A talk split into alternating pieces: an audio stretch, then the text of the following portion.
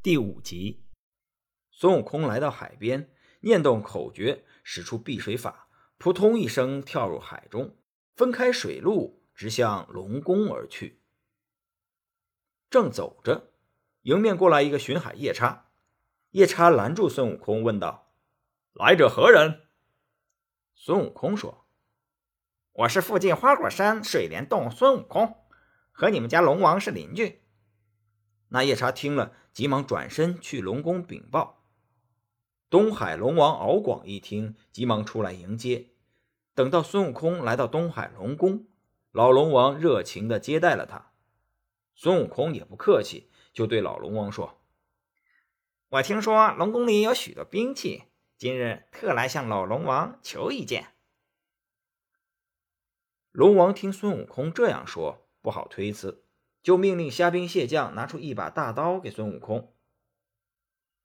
孙悟空说：“嗯，俺老孙不会使刀，换一件吧。”龙王没多说什么，就命令虾兵蟹将把大刀退下去，又命令薄太尉和单力士抬过来一杆九股叉。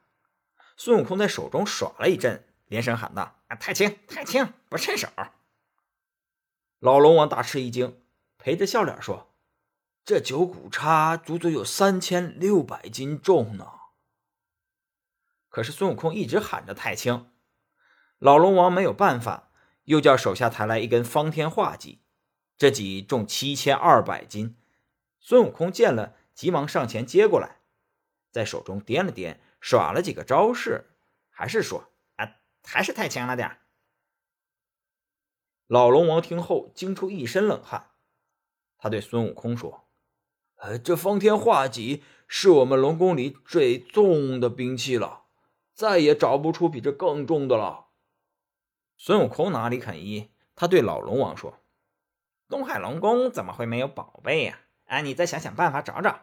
今天呀，要是拿不到，俺老孙就不走了。”站在一旁的龙婆对龙王使了个眼色，把龙王拉到一旁说：“我看这位上仙绝非等闲之辈。”正巧咱们海底那根定海神针这几天突然霞光艳艳、锐气腾腾，会不会和这猴子有关呢？老龙王心中有些犹豫。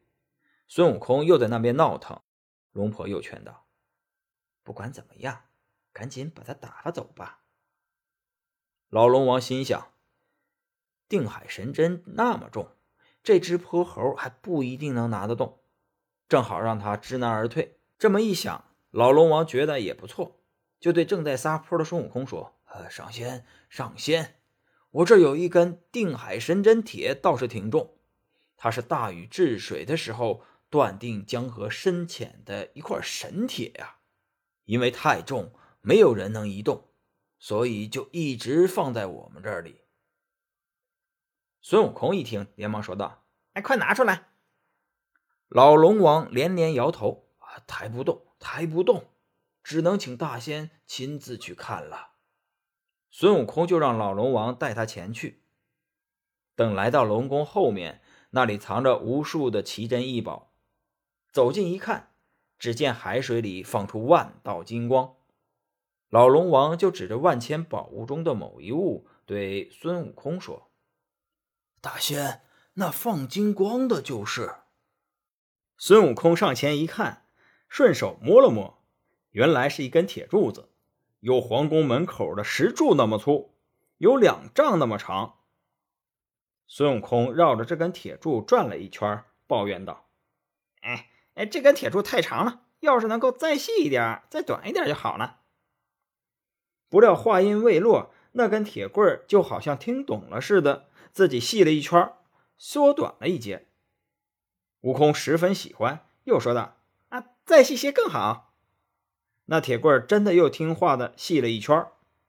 孙悟空将那铁棍变小变细之后，拿在手里，低头仔细一看，只见那铁棍两头有两道金箍，紧挨着金箍的地方还有一行字：“如意金箍棒，重一万三千五百斤。”孙悟空心中暗喜，这宝贝儿既然叫如意金箍棒，想必能够如人所愿吧。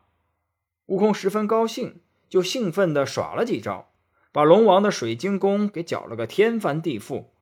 把老龙王、龙婆、龙子、龙女、虾兵蟹将都给吓坏了。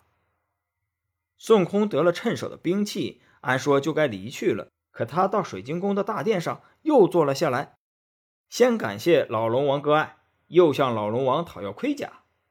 老龙王为难了，这个实在是没有啊，要不上仙再去别处转转。孙悟空不依，东海龙王家里啊实在是没有盔甲，又害怕孙悟空砸了他的水晶宫，没办法，只得击鼓撞钟。把南海龙王敖钦、西海龙王敖润、北海龙王敖顺一起请来。四海龙王聚齐之后，敖钦先说：“哦，大哥，出了什么事啊？你竟然击鼓撞钟的喊我们！”东海龙王就把事情的缘由向三位弟弟解释了一番。南海龙王一听就生气了，直接要转身回自己的地盘，点齐兵将来捉拿孙悟空。